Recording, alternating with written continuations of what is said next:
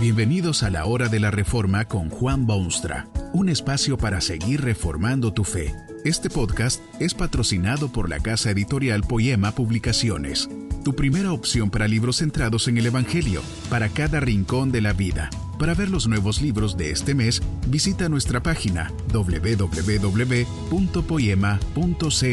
Ahora escuchemos a Juan Boonstra con el programa de hoy. Esta conferencia se titula Felices Pascuas y está basada en las palabras bíblicas de 1 Corintios 5:7.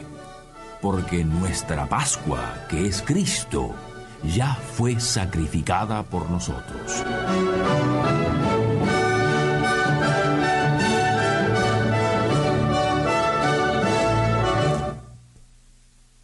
Usted lo ha dicho miles de veces, pero sabe a qué se refería. Muchas de estas cosas se meten en el idioma en algún momento, pasan a ser parte integral del lenguaje cotidiano y luego sucede que mucha gente se apropia el vocablo sin jamás pensar siquiera en lo que verdaderamente significa. Es de notarse, por ejemplo, que Felices Pascuas es una frase muy usada en este bello idioma español, pero poco entendida. ¿Qué es una Pascua? ¿Puede tal cosa tildarse de feliz? Será necesario hacer un poco de historia para entender estas cosas. El pueblo estaba oprimido, esclavizado totalmente bajo la cruelísima dominación de Egipto. Los descendientes de Abraham, Isaac y Jacob se han multiplicado y se han convertido en pueblo numerosísimo al punto de que las autoridades locales temen por su bienestar nacional, porque ¿qué haría Egipto como nación si estos israelitas decidiesen rebelarse contra el rey? A raíz de ese temor y otros factores, los egipcios iniciaron una campaña de represión y explotación como pocas veces se ha visto en la historia humana se hacía trabajar a estos israelitas al extremo de agotar sus energías. Se decretó la muerte de todos los niños varones que naciesen dentro de sus círculos, y se exigió cada día más hasta demandar lo imposible. Lo curioso del caso es que ese era el pueblo que Dios había prometido a los patriarcas que sería su pueblo escogido, los portadores de la antorcha divina en medio de la cultura humana. ¿Qué antorcha podría enarbolar o qué mensaje proclamar al mundo un pueblo oprimido de ese modo? Y ese era el pueblo de Dios. Fue entonces que se inició el más grande movimiento de liberación que se haya visto en la historia. Más grande no tanto por su magnitud, sino más bien porque en él tomó parte Dios mismo. Dios se hizo de un profeta extraordinario llamado Moisés, a quien providencialmente preparó a lo largo de varios años para que fuese el conductor indiscutido de aquel pueblo oprimido. Moisés salió en defensa de su pueblo, se entrevistó con los faraones, hizo solicitudes de todo tipo y repetidamente dio demostraciones del singular poder del Dios que lo había enviado. Y todo en vano.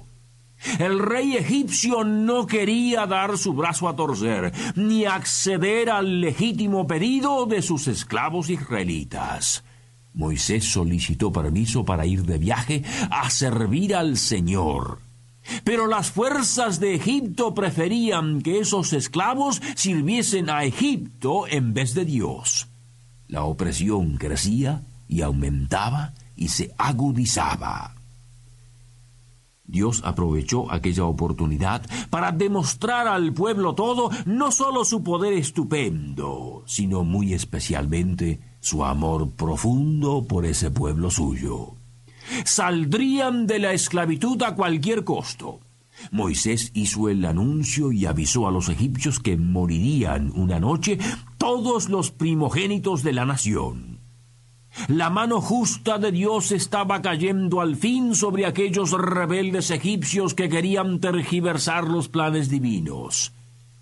Pero lo extraordinario de todo esto fue que Dios ordenó por medio de Moisés un método en que los miembros de su pueblo no se verían afectados por la trágica destrucción.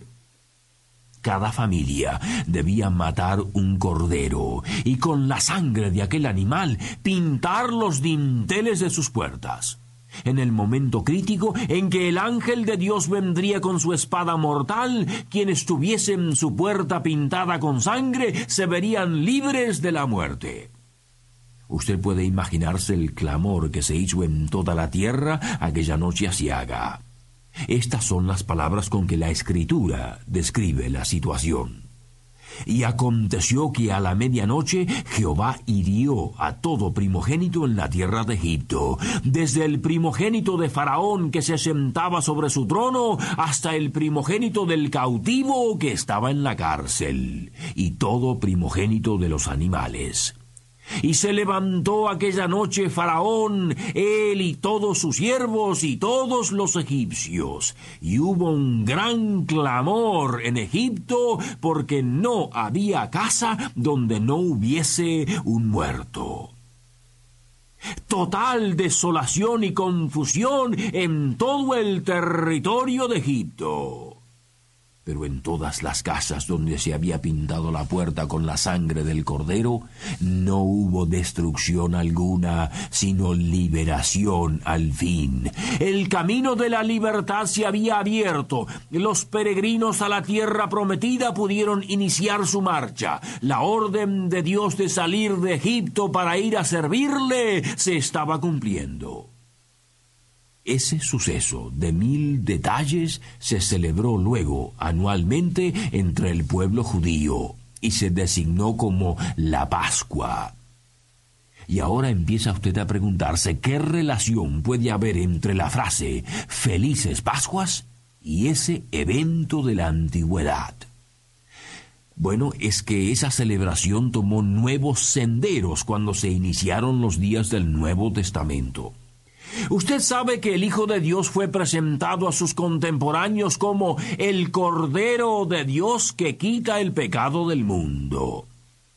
No solo eso, sino que un poco más tarde, ese mismo Jesús fue condenado a muerte y clavado en una cruz. En esa cruz que la historia jamás podrá borrar u olvidar, Jesucristo derramó su sangre preciosa, el Cordero de Dios que derrama su sangre para salvar a su pueblo.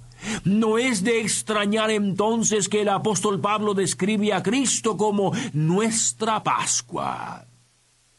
A través de todo el mundo se celebra ahora una especie de Pascua cristiana, una celebración que rememora los crueles eventos de la muerte vergonzosa del Cristo, pero especialmente su victoriosa resurrección. Jesús fue muerto durante la Pascua judía, pero no pudieron las tinieblas mantenerlo atrapado en sus garras, porque salió del sepulcro y reina para siempre jamás, para librar a todo aquel que busque refugio en su sangre preciosa derramada en la cruz. Felices Pascuas, por cierto.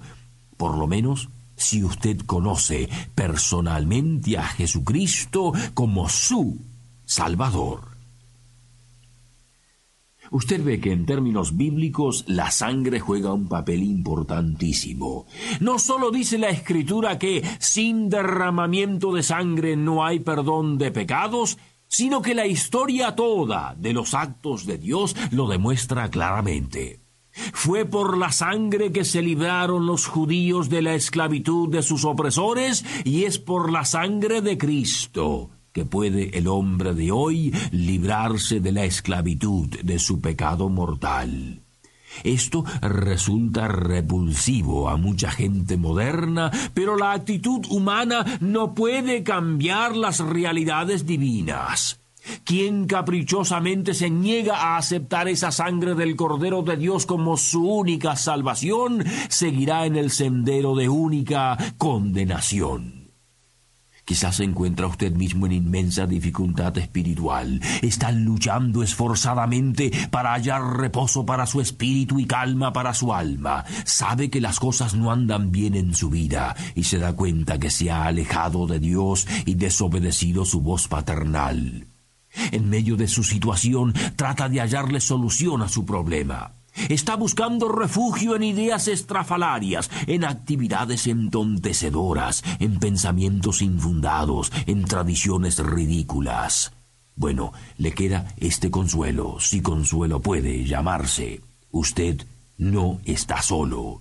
Miles y millones a lo largo y ancho de este mundo andan en la misma búsqueda desesperada. Aquí tiene otra gran posibilidad.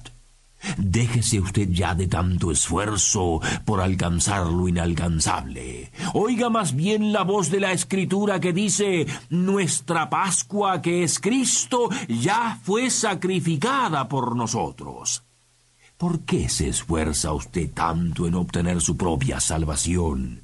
¿No sabe que Cristo ya cumplió todo requisito para perdonar su pecado y justificarlo ante Dios?